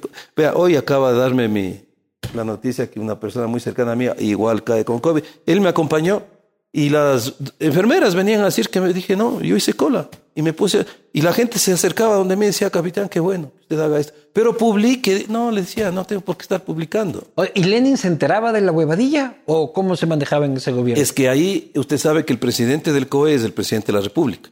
Pero ese delegaba. ma- el delegado ahí, el presidente del COE era el, el Otto. presidente Otto, el vicepresidente. Y luego era María Paula. Después fue María Paula y ahí vengo yo como tercer eh, presidente del Pero COE. Lenin ni se enteraba. No, pues eh, el, Sea presidente, el presidente es que Había que lo despertar a las 11 de la mañana, decirle, presidente, aquí están sus huevos revueltos. Resulta que se han contagiado 100 mil. Sí, pero no se olviden también que el presidente era vulnerable, ¿no? Ya, ya, pero eso no quiere decir que no podía recibir información. No, sí, de, de hecho, el que tiene que darle la información es obviamente el, su ministro de Salud y el presidente del COE. Pero usted no decía, estoy en un gobierno inepto. Nos Mire, vamos a morir todos en algún Luis momento. Eduardo, mi- mis, mis, mis funciones siempre han sido funciones técnicas. Ya, pero usted no decía, mierda, este gobierno nos va a matar a todos. Mire, existían complicaciones y errores, sí, porque obviamente no había tampoco buena información. Ni plata ni logística. Claro, entonces, y eso ya no estaba a mi alcance, yo era el director del ECO, ¿no? Inclusive, mire que cuando se arma el primer COE, obviamente el COE tiene una, una plenaria, tiene mesas técnicas, tiene grupos de trabajo, Son larguísimas esas reuniones, ¿no? Sí, son súper largas, pero son necesarias, Luis Eduardo. Y eso es importante que la gente sepa también cómo Funciona funciona un COE, porque ¿qué es lo que ¿Cada está pasando? COE? Nosotros estamos en sesión permanente. Acabo de venir un COE ahorita. ¿Pero qué quiere decir sesión permanente? Todo ¿Están el todo el tiempo. tiempo sesionando? ¿O, o dos veces al día, una vez No, al día, una la vez cada sesión 15? permanente significa que les puedo convocar si, quiere, eh, Ya, si es que la ¿cuándo situación... se sientan? O sea, decir, buenas, buenas, este, ¿qué trae usted? ¿Qué trae? ¿Cuándo se sientan en la mesa largota esa que tiene? Miren, cuando nosotros tuvimos lo- el peor momento de la pandemia, el COE inclusive se reunía hasta cuatro veces en el día. Ahora nosotros nos estamos reuniendo, mire, ayer tuvimos COE, hoy tengo COE, eh, pasado mañana tengo COE en Guayaquil. ¿Y qué hacen ahí? A ver, nosotros... Buenas, este... E- Eso es lo que a veces la gran mayoría, que especialmente tiene el tiempo para hablar en redes, escribir en redes sociales, no se da Hablar cuenta. huevadas. Cree que el capitán Zapata, que es el presidente del COE, viene y dice, a ver, ahora vamos a pedir certificado a los buses. No es así. El COE tiene una mesa técnica que es la... A ver, primero, Luis Eduardo. Este momento está activado el COE nacional por tres temas. El primero que es el fusario. Usted sabe que es el hongo que puede afectar a nuestro plátano, banano y orito. ¿Cuál es el ministerio protagonista? El Ministerio de Agricultura, porque tiene INIAP agrocalidad. Lo otro estamos activados por Saruma. ¿Cuál es el ministerio protagonista ahí? Energía y minas, Y obras públicas. riesgos, obras públicas y como es delitos mineros, Ministerio de Gobierno, Policía y Fuerzas Armadas. Y en la gestión sanitaria, el ministerio que es el protagonista es el Ministerio de Salud, porque ellos son los expertos. Entonces, cada, cada evento tiene mesas. O sea, usted no encabeza la mesa así como un gran comedor gigantesco. No, así pues como entonces yo lidero, Benz, yo, yo lidero y, y presido el COE, pero ¿quién presenta los informes epidemiológicos, la evidencia científica, los datos estadísticos y las medidas que sugiere es el ente rector que es el Ministerio de Salud a través de una ministra que el país debe reconocer su capacidad, es una PhD, es una epidemióloga gra- graduada O sea, en, usted sintió Unidos. el día y la noche de pasar del gobierno de Lenin Mire, al de las... eh, eh, no es ético uno hablar de esas cosas. Yo tengo que agradecer a quien ha confiado en uno y uno dar su mejor, su mejor contribución. Pero mire, el Ministerio de Salud y las mesas técnicas donde están epidemiólogos, médicos, intensivistas, salubristas, estadísticos, ellos son los que analizan toda la data, hacen los informes y sobre la base de informes la plenaria toma la decisión. Entonces a veces... Estamos mejor que antes, pero- Como yo presidente, eh, es, es que ahora, eh, le vuelvo a insistir, Lu- Luis Eduardo, yo tengo un equipo extraordinario, la ministra tiene un equipo extraordinario, eh, todos, eh, pero hay más información también. Las Sí. situaciones, yo siempre he dicho, No es lo mismo, antes hubiéramos tenido esta entrevista vestidos de condón. este, como eh, mi amigo como Jorge Yunda. Jorgito que le vi alguna vez. Entonces, mire, cuando yo, yo tengo que, eh, y reitero esto, ¿no? Entonces, es la mesa la que pone y se toman las medidas conforme a los datos epidemiológicos, lo que en norma nos permite hacer. Entonces, yo obviamente, como soy el presidente del COE y las resoluciones son de carácter nacional, se tiene que comunicar, porque imagínese, yo le pongo mañana una medida y usted no la conoce. Tenemos que comunicar. Entonces, por eso a veces la gente cree que ya ve el COE nacional y Juan Zapata salió a decir esto. Y al final el COE ha tomado decisiones adecuadas porque lo que Va- buscamos va- es la salud de la gente. allá. Mi primera pregunta en ese sentido, mi capi, es: ¿nos estamos yendo a la mierda otra vez? A ver, le voy a ¿Estamos volviendo a marzo Mire. del 2020? Qué buena pregunta, mi querido Luis Eduardo. Mire, en, en- en el- en la reunión del COE de ayer, donde siempre la ministra empieza con la situación epidemiológica, nos hace un, una, un dato, una data científica que es contundente. Esta primera semana, o sea, es decir, hace dos semanas teníamos 4.300 contagios más o menos eh, en el país. La siguiente semana sube a 7.300 y hoy estamos cerca de 11.400. Es decir, la primera semana Diario. de enero, eh, semanal. En la primera semana, pues hablo de semanas, que llega al pico más alto de los últimos 12 meses. Comparado los dos picos, digamos, de contagios, acá teníamos, le estoy dando el dato exacto, 637 fallecidos, lastimosamente. Acá sabe cuántos tenemos, 23. ¿Cuál es la diferencia? Que tenemos el mismo número de contagios, la vacunación. La vacunación ha sido un... Y la cepa más suave. La vacunación. También. No, no, pero Omicron es, es que si no tuviera... Es que, es, es que miren, a veces yo estudio mucho y les escucho mucho a los expertos, porque hay que escuchar a los expertos. Las variantes no es que sean más letales una que otra. Lo peligroso son rápidas de contagio y nos colapsan hospitales y la gente muere por esa, esa, ese, desequilibrio. Pero ahí se da cuenta usted. Están muriendo 23 al día hoy en el cuadro. Ah, eso fue de, la semana. Y esos 23 semanales, perdón. 80% no vacunados. En serio, porque a mí los antivacunas me dicen que es al revés. No. El dato oficial que lo tiene... de cada 10 muertos, digo, cada 10 muertos, sí. Es el dato que nos dio la señora ministra. ¿Y este, hospitalizados? ¿Más o menos la misma? Exactamente. Los que necesitan una hospitalización y una UCI son los que no se han vacunado, porque la vacuna nos protege. ¿Y los Esa es la bondad de la vacunación. ¿Están saturados? No todavía. Estamos en el 70% en Santo Domingo de los Áchilas sí creo que están en, tu, tierra, hermano. Están al 100%. Pero hay una cosa, Luis Eduardo, que hay que tener en cuenta, que como antes de la Omicron, y eso el país tiene que ser absolutamente consciente, Ecuador tenía los mejores datos epidemiológicos por un plan de vacunación que vea, Luis Eduardo, hay que pararse y aplaudir de pie, por Dios, la vacunación nos está salvando. Entonces empezamos con una reactivación, acuérdese usted, de las mayores del, del de la región. Ya estábamos, ya estábamos con ese amigo que me ha dado duro en, redes, ya estábamos autorizando, eh, autorizando conciertos ya estábamos nosotros. ¿Cuál amigo le está dando duro Hay un amigo que no le paró bola porque estaba trabajando cuando ha hecho un escándalo en Quito. Estaba en Saruma, porque yo siempre trabajo. ya después le digo, no se preocupe porque no hay que dar importancia a, ciertas cosas. Eh, eh, abrimos ya el fútbol con el 60%. Abrimos los bares, discos. Lo, están mandando a la mierda usted por el partido del Imelec también. Y ya vamos a eso también, no hay ningún problema. Entonces, claro, la Omicron nos cambia el escenario. Entonces, lo que yo le he dicho siempre al presidente Lazo, el presidente viene a ser, claro, un gobierno de la vacunación que creo que nadie puede desconocer lo, fabuloso. Pero eso viene con la segunda parte, que es la reactivación.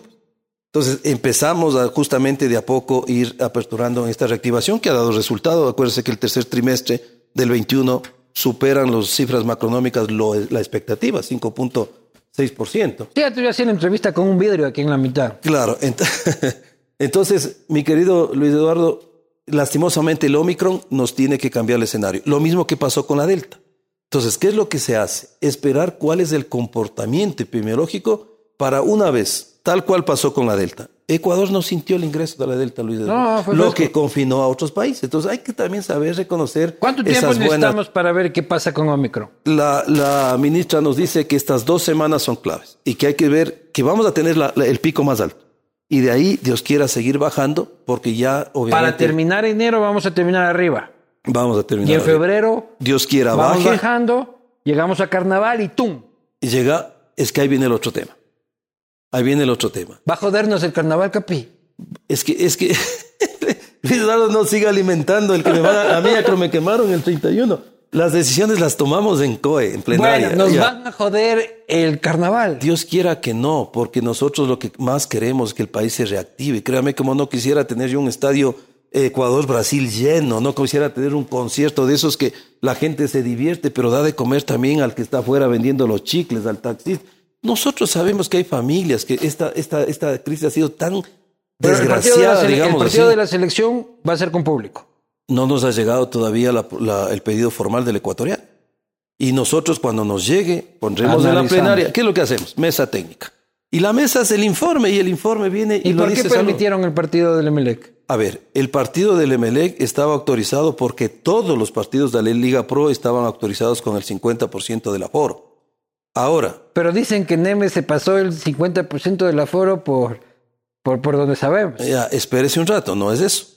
Recuerde usted que al Emelec ya se le sancionó por el partido con el clásico del astillero. Es que al Emelec le vale paloma todo. se le sancionó.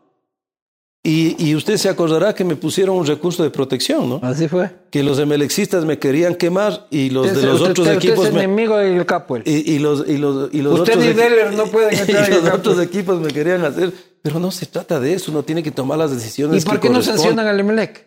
allá voy, allá voy. Nosotros tenemos todos los informes de la Intendencia, de riesgos y de salud. Pero ¿qué sentido tiene analizar ahorita cuando se acabó el campeonato? El pero para generar un precedente. No, pero si no es que vamos... No Mañana el MLE abre el campeonato, te arma un clásico de las tilleras y viva Luis Eduardo, pero vamos a terminar la idea. Cuando la Liga Pro nos pida nuevamente al COE Nacional la autorización de los aforos sugeridos, ahí vamos a tratar el tema MLE. Ah, ahí se va a cobrar usted. No, cobrar yo. Ahí se va a cobrar. La plenaria tendrá que tomar la decisión. Nasib, toma nota, ya te advirtieron. No, mire, yo estuve. Estadio cerrado para el Emelec. No, no, la plenaria, yo no me puedo adelantar. jugar por Zoom, hijo de puta. Yo no, me, yo no me adelanto a una decisión que es de un pleno, de un cuerpo colegiado. He sido siempre respetuoso de las decisiones de la plenaria. La plenaria a lo mejor toma otra decisión y yo comunicaré lo que oficialmente se diga, ¿no? Pero no es que nos hemos hecho los locos, nos hemos... Eso está de informes ahí y el día que llegue el oficio de la Liga Pro, ese día trataremos lo que ha pasado en todos los estadios y ahí seremos justos con los que han cumplido y veremos qué es lo que ha pasado en los otros. Pero es que también no puede ser comparable, ¿no? O sea, usted va a comparar la Universidad Católica. La Universidad Católica ha vivido en pandemia desde que nació, pues. ¿Ya? No es lo mismo y tratar con la misma vara al Emelec que yo qué sé, pues al, al Guayaquil City. Pero no, pero ojo, mi querido que Luis Eduardo. por lo mismo, si estaba aprobado el 50% del aforo, el Capuel son 20 mil personas. Y si está aprobado el 50% del aforo en el... En el ¿20 mil son en el Capuel? Claro, son cerca de 40 mil el total, el aforo total. Ah, el aforo total es 40 mil. En el estadio de, de mi querida ah, Sultana de los Andes creo que entran 12 mil, el 56, entonces todo es proporcional, pues no. Obviamente que tiene Yo fui dirigente ocho años de mi Espoli, querida. ¿Qué es ese equipo de Está en la segunda categoría y esperemos que suba porque yo tuve la suerte de cuando... querida, sí, querida. Es que el Espoli sale por escuela de policía, cuando éramos pues. cadetes. Pero usted es así, Espoli, es camiseta del Espoli Por supuesto. Hay cosas que uno nunca tiene que cambiarse. Yo no me cambio de camiseta. El Espoli es... es Muchas, me es que nosotros mismos nos hacíamos bullying, ¿no? Porque decíamos que éramos los, la, nuestra barra se llamaba las tortugas ninja, porque éramos cuatro. Claro. Entonces salíamos en contra cuando nos quitaron el apoyo. Pero antes sí competía. Pues. Oiga, sacábamos jugadores extraordinarios y fuimos a la final del campeonato, siendo la primera vez que participamos en la A y fuimos a Copa Libertadores. Yo entrené con el Espoli una vez ahí en, acá en la prensa. No sabía, ahí me hubiera desquitado. Claro, pues pero luego se fueron a jugar a la Tacunga, a Santo Domingo. Sí, éramos de Pero ya, ¿qué pasó ya? Yo estuve en Santo Domingo, eh, perdón, en Santo Domingo, en la Tacunga y en Ibarra. Pues. Oiga, en Cayambe. ¿Y usted cuando Usted sí tiene una vida normal. No es mi vida normal. O sea, usted va al supermercado. Yo hago las compras, Luis, Pero usted va al supermercado, va al centro comercial, así, en una vida normal. Yo tengo una vida normal. Trato de hacerle una vida normal. ¿Y se ha dado cuenta que las disposiciones del COE a todo el mundo le valen paloma? No a todos. No a todos. Yo fui ayer a un supermercado y fui en grupo, anteayer. Nada de que una persona por familia. Bueno, es que nada eso no está. De, de nada, de nada. ¿Ya? O sea, todas las cosas que usted dice, y el aforo, yo he estado en restaurantes, estuve el viernes en un restaurante tan enterita esa pendejada. De toqui toqui, la pendejada, y beso de tres, y que 50%. Yo dije, ¿dónde carajo está el 50%? Le voy a avisar al Capi, pero nadie controla. Hay un, hay un tema, Luis Eduardo, que a veces es difícil de hacerle entender a la ciudadanía. Cuando estamos en norma ordinaria, las competencias son, las rectorías nacionales maneja el COE pero hay competencias que son de los municipios. Lo que usted me acaba de decir del centro comercial, del restaurante, son competencias del municipio. Nosotros no podemos meternos en eso. Exhortamos, claro que los exhortos son saludos a la bandera. Pero ustedes disponen el aforo. No, el municipio. El aforo, por ejemplo, del 50% en restaurantes es municipal. Es municipal. Y es más, ahorita si usted hace un, un estudio de los 221 municipios, hay 221 aforos. Guayaquil este rato está con el 30% del aforo, Quito está... Pero nadie controla esa huevada. Eso tiene que controlar la MC, pues, las agencias de, Pero de nadie los municipios. Controla. Pero eso lo digo. Para, para, efectos prácticos, vale paloma. ¿Y cómo se sienten ustedes cuando dicen, oigan, deberían hacer esto? Exhorto se llama. E, exhortando, reunión de cuatro horas para exhortar. Y a todo el mundo le vale Gebor, mi capi. En eso, pero mire, en lo que son competencias nacionales, nosotros sí las hemos hecho cumplir. Por ejemplo, los eventos públicos masivos, hasta el 23, las intendencias no han dado un solo permiso a nivel nacional. Ya, porque eso no es fácil controlable. ¿Cuántos eventos públicos masivos existen lo segundo, a la semana en Quito? Uno. ¿Ya?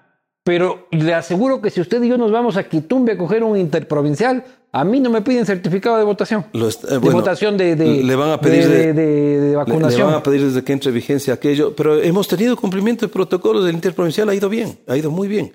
Y nosotros ya está y establecido. el cambian las llantas lisas, mi capi, van a cambiar, van a cambiar la forma de Bueno, pedir entrada. pero al menos las intendencias están sancionando. Y, pero también, Luis Eduardo, yo soy de la idea que no todo es el control y la sanción, debe haber esta Ya, ya, corresponsabilidad. pero para ¿no? cambiar la cultura de la gente ahorita no podemos. Pero si después de 23 meses de una pandemia No tan cambia. terrible no cambiamos, ya no Ya cambiamos sabe nunca. que el ecuatoriano es así, pues el ecuatoriano es, es, es rudito. El tema escolar, si es de ustedes, Por supuesto. ¿ya? ¿De qué sirve no mandar a los muchachos? A ver, el concepto de esta semana de suspensión ¿Qué no sentido? era vacaciones, era para la vacunación. Para que se vaya. Eso y nunca dijeron. niños, es que eso le digo, qué difícil que es saber comunicar. El señor Bonilla, entonces tienen que decirle. Ya, verá, hay dos cosas. Por eso le digo que en el COE se manejan los datos estadísticos. Si le invitan a la SECOM al, al COE. La, la SECON es parte del COE. Del 5 a 12 Pero si años. se da cuenta de que sí esté ahí. Claro, Ya, pues yo ya. pasamos lista. lista, Claro, es que usted no puede iniciar una plenaria si no tiene el quórum. Todo es con actas y todo, porque a nosotros nos pide información la fiscalía, la asamblea, la defensoría, todo, ¿no? Entonces, mire, nosotros de 5 a 12 años tenemos el porcentaje más bajo de vacunación, no llegaba ni al 50%.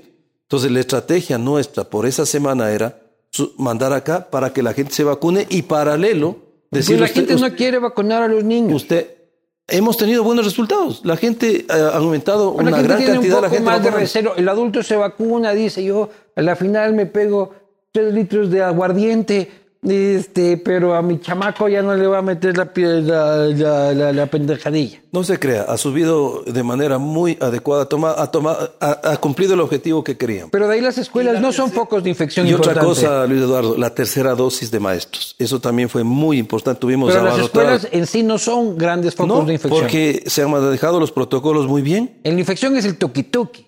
Mire, nosotros llegamos a tener los estudios en donde la gente se contagiaba más que los que estaban trabajando, más se contagiaban los que estaban en teletrabajo que los que estaban trabajando. Y los niños no ¿Cómo- se contagiaban. ¿Cómo se contagiaron los del teletrabajo? Porque no es que usted cuando cierra una escuela no es que asegura que el niño se quede en la casa, se va al A supermercado. Y eso es lo que tenemos que también hacer un apoyo. Por eso es que en esta semana les dijimos, Los no, va- papás se juntan ahí en el barrio, echarle- no es que se junten y vayan al cine, al museo, a los juegos infantiles, pídanle certificados si van para promocionar la vacunación, porque no hay O sea, otra fue una. No le sirvió esta hueá. Sí nos valió, sí nos, eh, nos ha dado muy buen resultado por los datos que hemos visto de vacunación. Pero ¿cuál es el principal problema? La fiestita. Las fiestas, las fiestas, las aglomeraciones, eh, las reuniones ampliadas. Mire, acabamos de ver ya, hoy estamos recibiendo los resultados. Usted vaya a ver la gente que llega contagiada. Es que la cena de Navidad contagiaron a toda la familia. El Omicron es terrible. ¿Y usted cómo pasó Navidad? Yo pasé trabajando. Es que los feriados para nosotros es más trabajo, Luis Eduardo. Usted el 24 Yo tengo al una- niñito, al niñito en el COE. Yo tengo una habitación en el COE y aquí está mi gente. Con ducha y todo. Claro, el ahí. 31 pasé con mi gente dándoles una comidita a los que van a amanecer articulando ¿Y emergencias. su familia qué hizo? Yo no tengo familia, pues ya casi mis hijos ya me están desheredando. Y fui a dar el abrazo a mi, a mi familia, que somos muy poquitos, y a mis viejitos que todavía tengo la suerte Y sus panas no se reúnen.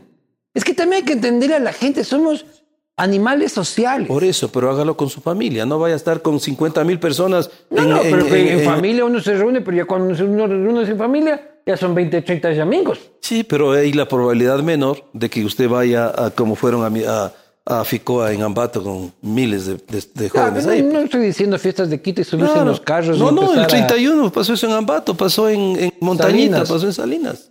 Entonces, eso es lo que nosotros decimos.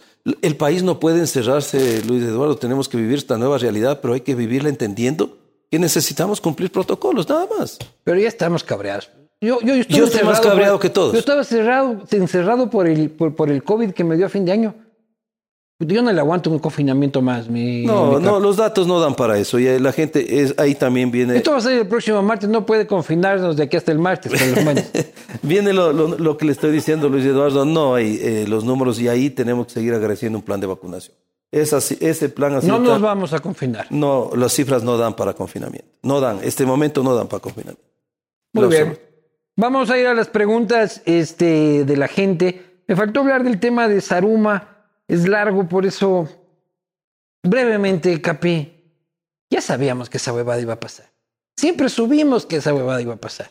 Y ahora nos hacemos los sorprendidos. Bueno, mire, la, la- cerca de las casas se han encontrado estas bocaminas, ¿no? Pero eso es siempre decir, hemos sabido eso hace 20 años, Capi. por, pero mire, hoy ha habido un trabajo muy, muy adecuado, ¿no? Ya, cuando se caen las casas. Ya estamos implementando, ya estamos implementando. Ahora, lo de Saruma, le vuelvo a repetir, eso es- exactamente es, es- es de años. Creo que el presidente fue sumamente claro con el alcalde, porque a veces también la- tenemos que entender lo que, lo que tiene que... eh, La gestión de riesgos es un tema municipal, 389, 390 de la Constitución, pero a veces siempre todo es el COE nacional. Pero tenemos municipios de medio pelo también. Y aún así queremos que ellos sigan tomando decisiones en los Pero de sanitarios. Saruma ya sabíamos. Ya sabemos, ya, entonces hay que ir a ver Saruma cuando uno recién se posesiona, a ver cómo es la pendeja, porque eso no es nuevo. Pero acuérdese, Va 30, 50, 100 años esa ciudad este, armándose de huecos. Bueno, a nosotros el presidente nos ha hecho cargo de esta coordinación y lo estamos haciendo y a partir de ello estamos ¿Cuál va a ser la solución haciendo mesas. Ya se está interviniendo el cuerpo de ingenieros, tenemos un cuerpo de ingenieros de lujo. Van a sinceramente. meterle cemento abajo a. Estamos generando ya eh, justamente la base con estos micropilotos para dar la, la- la base estructural y sobre todo, primero estamos atacando la zona cero y paralelo se está trabajando ya y también militarizando esa nota. la policía, este ejército. Estamos minero, hijo de puta, que se Mire, encuentra minero que va preso. Mire, está eh, igual hemos pedido que un fiscal esté ahí permanentemente. Mire la importancia de un COE, porque estamos todas las instituciones, coordinamos y es mucho más fácil la operación. Así que lo seguimos trabajando. De hecho, nosotros estamos trabajando directamente en Saruma, en el territorio con mesas técnicas y dando los reportes que tengamos que dar. Y no tienen COE abierto por el río Quijos. No, no nosotros, recuerde Que a mí quien- se cae un pueblo, mi capi. quien- quien- bueno, hay un... No me vengas a decir, es que ahora que se cayó el pueblo, es que hemos No, no, activado es que los tenemos, pilotes. tenemos instituciones que están a cargo de eso, el Servicio Nacional de Gestión de Riesgos, ahí hay un buen ministro que es Cristian Torres, ¿no? Muy bien, vamos a las preguntas de la gente gracias a Cooper Tires. Cooper Tires, cambia tus llantas si no te coge el Capi Zapata en la esquina por llantas lisas. Cámbialas en tu Tire City, Tecnicentro de confianza. Vamos a las preguntas de la gente. Luis Espinosa Godet, ¿por qué no ha publicado las actas de las reuniones del COE? Bueno, todo se graba y cuando nos solicita, todo se publica en la página del Servicio Nacional de Gestión de Riesgos. Así que ¿Y por qué no dan el dato oficial todos los días de contagiados, de muertos, como daban hay antes? el vacunómetro y hay Ahí también, sale. sí, eh, y hay los datos en el MSP, ¿no? No hay ningún problema. ¿Cuánta gente ha muerto por el COVID en el país hasta el día de hoy? Ay, Si podemos dar una cifra así de muertos. tenemos, ¿100 mil? no, menos, menos, pero también hay cifras eh, que Hay la un gente... subregistro. Sí, hay un pero también hay, hay, hay cosas que la gente sobredimensiona, ¿no? Eh, nosotros, eh, como le vuelvo a repetir, hoy la tasa, el exceso de mortalidad está en el No le estoy preguntando 12.8%. eso. ¿Cuánta gente ha muerto, Capi Zapata, por COVID en el Ecuador a día de hoy que estamos grabando esto el 11? 60 mil más o menos es Mm. el dato que tenemos. Es harto. Puta. Siguiente Recuerde pregunta. usted que el exceso de mortalidad llegó al 254%, ¿no? Y después llegamos al 2, que fue el mejor momento que tuvimos. En el 2019 le propusimos con Fernando Carrión que vaya a la prefectura en una alianza amplia y le dijimos que era un error que vaya con Paco. Si nos hubiera aceptado el reto, ¿hoy era prefecto? Pregunta. Juan Zapata nunca perdió elecciones. Le robaron. Me quedo con lo que dije, mi querido Luis Eduardo. Eso está diciendo usted. Y no lo digo yo, lo dice muchísima gente que me encuentra en la calle. Felipe León. Este es un antivacunas con tu más Twitter. Está bien, hay que entenderle, hay que respetar el criterio. Sí, yo sí les respeto, pero. Pero por mí los vacunar en la nalga, yo, en realidad. Y estuve preguntándole a un doctor el otro día, pero no hay cómo vacunar en la nalga porque si te inyectas en la, en la nalga es una inyección intramuscular y esto tiene que ser subcutáneo. Entonces no se puede mi, Sí, mi- el, bien, plan del el- el- bien común está sobre la- cualquier derecho individual, ¿no? Eso es claro. Tema salud. ¿Cómo se siente ser el hombre más poderoso del país en estos momentos? Tanto así que la constitución para él es casi un papel higiénico. En lo absoluto. El COE Nacional. eh, yo he sido siempre una persona sencilla. Usted me ha conocido muchos años, Luis Eduardo. Y yo no creo que tengamos poder en lo absoluto más que la gana y la convicción de trabajar por Pero el no se país. siente así como te clausuro, como Chávez era. No, No, no, en lo absoluto. En lo absoluto. Es más, yo soy el primero que quisiera que ya esta crisis termine y desactivemos el COE Nacional. Soy el primero en, en que Puta, sueño con eso yo. Yo también. Yo soy Y es el- más, no se, olvide, segundo no se olvide, mi querido Luis Eduardo, que dentro de nuestras mesas técnicas tenemos equipos legales muy, muy profesionales que analizan todas nuestras decisiones están en norma. Nosotros nos han puesto un montón de recursos de protección Sin y hemos duda. ido a defender, hasta por 5G me han llevado como presidente del COE a una audiencia, ¿no? Porque nos están poniendo Porque el 5G. dice la gente que en la vacuna le están poniendo... Lo llevaron a una audiencia. Y claro, dicen que hay que desestimar eso en audiencia. Hasta eso Y tenemos... usted fue a defenderse a decir, no, la, la vacuna no tiene el 5G. que nos toca ir, porque... Pero fue, ¿dónde fue? ¿En Quito? Eh, sí, en Quito, bueno. Sí, estoy aquí, sí, en Quito. No me joda. Alguien lo denunció a usted porque nos están poniendo el 5G y usted Sí. es amigo de Bill Gates y la huevada. Así es. Imagínense, hasta por eso tenemos que ir. Y tenemos que ir, porque el ciudadano tiene el derecho de acudir a sus... ¿no? Entonces solo les decíamos, pero ¿cómo califican esto? Es que esto hay que desestimar en audiencia. Así la ley, pues. Sí, hoy, por Pero eso... yo mañana voy y denuncio al Capi Zapata que está en contubernio con los alienígenas y que esta huevada es efecto del Matrix. Y usted tiene que ir a una audiencia Tenemos que ir, a así es. decirme que no es. Así es. Hoy nomás recibí a unos grupos, porque hay que conversar con todos, ¿no? Lo único que a mí me molesta es que la gente sea grosera, injurie y calumnie sobre la base de que tiene Hoy un día teléfono. a quién? A gente de antivacunas. Y, y terminó la conversación de esa manera. Ya mismo nos ponen el chip. Hay que respetar los criterios. A mí que me pongan el chip nomás con tal de que no nos mate esta huevada. Así Hasta en es. supositorio recibo el chip. Siguiente pregunta. Hay un mito urbano. Se dejaron de pintar corazones azules en las vías porque el CAPI patentó la idea en el YEPI, lo cual implicó derechos de autor de la misma. Juan Zapata no patentó corazones azules. Es más, yo considero que la seguridad vial no necesita patente. ¿Y por qué dejó de pintarse? Porque es un A proyecto... uno sí le impactaba en la carretera cuando llegaba y veía, puto, no bajaba la velocidad. Mi querido Luis Eduardo, Corazones Azules fue un proyecto maravilloso que llenó estadios, juntamos casi 790 Ya, mil pero ¿por qué personas. se dejó de pintar? Porque ya, eh, yo ya no tengo el tiempo para, para estar en O sea, solo Azules. la policía se dejó de interesar. No, lo que pasa es que recuerde usted que las competencias de Pasaron Tasto a pasaron a los municipales. municipios, por lo tanto ya no podíamos meternos Porque era en... mejor que rompe velocidades a pendejada. Sí, la gen- oiga, no corazones- cuatro corazones. pucha. Han hecho estudios de Corazones Azules del efecto que tuvo esta campaña maravillosa. Así es que yo me siento... Pero también hay que hacer lo que dijo Pelé. Hay que retirarse del fútbol ju- jugando bien. Corazón Azules llegó acá. ¿Para qué lo vamos a...? Ya, pero hay que dejar ahí. los corazones y La gente, lo- están pintando, la gente los pinta, los pinta, los, los pinta. Eso, eso sí, así que aclaro, yo no he patentado O sea, yo Corazones puedo Azules. pintar corazones azules y soy un municipio y no tengo que Por pagarle supuesto. regalías al capitán la Zapata. No, para, a mí cuando me quisieron rebuscar, porque me han seguido como a usted también, cuando me salía de la policía para que me den los informes ya para irme, fueron hasta averiguar en, en, en, en, en Panamá si es que yo recibí dinero por corazones azules. Y sabe que le dijo la persona que el, el coronel Zapata fue tan decente que hasta el papel trajo él, solo firmamos el convenio. Pero fueron a averiguar, ¿no? Gracias José a Dios, Serrano. Gracias a Dios mi vida es sumamente transparente. José. Serrano. No sé quién mandó. Llegó a Panamá, pero mandaron, imagínate. ¿Quién más va a llegar a Qué Panamá? barbaridad. Quitito este Pero tropador. aquí estamos, Luis Eduardo. Gracias a Dios. Podé cometer errores, pero ese jamás. Siguiente. ¿Qué hace para aguantar tanta estupidez ciudadana y no mandar a todos a la mierda?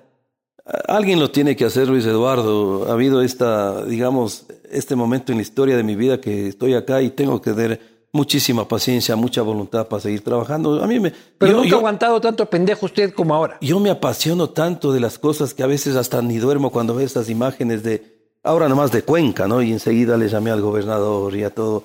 Porque claro, nos duele porque nosotros hemos visto morir gente, Luis Eduardo, se ha muerto gente cercana a nosotros. Murió mi conductor de Guayaquil. He visto gente que me hacía videos, llamadas, pidiéndome de manos que le mande una ambulancia que no avanzan. a- Hay gente que no entiende, yo sí Todos entiendo. hemos visto morir Por eso me muero de las iras con tanta barbaridad que existe. Así es que por eso quiero que esta nueva ley haya el trabajo comunitario, para que los que están gritando ahí en las Shiris vayan a ver lo que pasa en un hospital donde un médico y un ser humano están luchando por su vida, ¿no? Yo no conseguí una, una, una ambulancia, ¿se acuerda? Estábamos tan complicados, recuerda usted la, la cantidad de, de ambulancias que, que se necesitan para estos eventos. Por eso la gente tiene que entender que Hay que comprar ambulancias es también. Sí, eh, Hay que comprar ya ambulancias. Nuestra querida ministra de ya Salud. nos eh, quedó la lección de que hay que comprar ambulancias. Así es. Pero la tiene que comprar la institución que le corresponde, ¿no? El gobierno. Salud está en eso, ya de hecho lo anunciará nuestra querida ministra. Ah, sí, vamos a comprar ambulancias. Sí, ya lo anunciaron inclusive hace algún tiempo. Recuerda usted el mismo pre- vicepresidente, ¿no? Sí, pero bueno, una cosa es que anuncien, otra cosa es que lleguen. No, y no, que no sí, sean está- como de la está- ministra Chanja. Es lo único que les pido. No, hay una muy Siguiente buena ministra, el país tiene que apoyar. Ah, esta es la que decía este señor antivacunas. ¿Qué lo valida para ser director del Felipe COE León. en medio de una pandemia? En caso médico, científico, virólogo, ¿Es acaso médico, científico, virólogo como para tomar las medidas draconianas que toma? ¿O solo le dicen qué decir y él, y él hace? A ver, eh, primero creo que ya he explicado cómo funciona un COE nacional. Las medidas las toman las mesas técnicas donde están los expertos de salud. Y Pero yo, las playas, Cap. Y yo... Las Cap, dice, no entiendo yo, ¿por qué no hay cómo estar en la playa a las 6 de la tarde?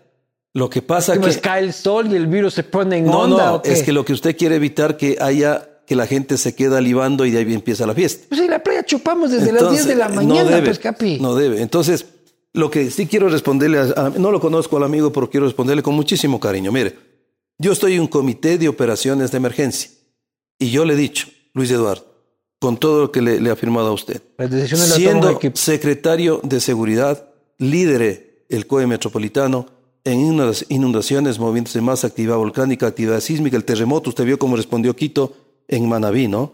La Avenida del Papa, Fiesta de la Luz, Torbellino de Vientos, vine acá en el tema de octubre y hoy en la pandemia y tuve una vida siempre en gestión de riesgos y hoy yo soy el presidente del Comité Subsidiario de la OEA de Gestión de Riesgos y Seguridad. Si eso no me avala estar en un comité, pues el Señor que me dé un hombre que tenga esta experiencia y podemos conversar. Pero las decisiones la toma el Ministerio de Salud, que es el experto. Siguiente pregunta. Cristian Herrera, ¿qué opina de la vacunación obligatoria aleatoria? Es decir, como antes se hacía la premilitar. Se sube alguien un bus o cualquier lugar, si no tiene vacuna, si no tiene, venga y a vacunarse. No, la decisión es que nosotros nunca vamos a vacunar a la fuerza a alguien que no lo quiera hacer. No se puede. Vamos a ir a la estrategia. Bueno, la ley lo, lo prevé. el artículo 5 y 6 de la Ley Orgánica de Salud determina que la sí, vacunación los derechos humanos no. Entonces, estamos yendo a la si estrategia. ustedes detectan un tumor en el estómago, Capi, yo como Estado no lo puedo obligar a someterse a una quimioterapia. Y no lo estamos obligando. Lo único que estamos bajando la estrategia del certificado para eventos no esenciales, esenciales para motivar la vacunación. Sin embargo, Ecuador en su gran mayoría le ha dicho sí a la vacuna. Siguiente pregunta. ¿Por qué trabaja en reacción y no en prevención? Usted ha sido la causa del ingreso, ustedes han sido la causa del ingreso de personas contagiadas por variantes desde el principio si hubieran prevenido al conocer el tema en China y cerrado o puesto en cuarentena quien ingrese al país, nada de esto hubiera pasado. Mediocres. Ustedes han sido la causa de esto. Imagínese, es una pandemia. y al amigo, al amigo, con todo el cariño y el respeto, porque no le falta el respeto a nadie, yo siempre he sido una persona muy respetuosa. Eh, esto es una pandemia.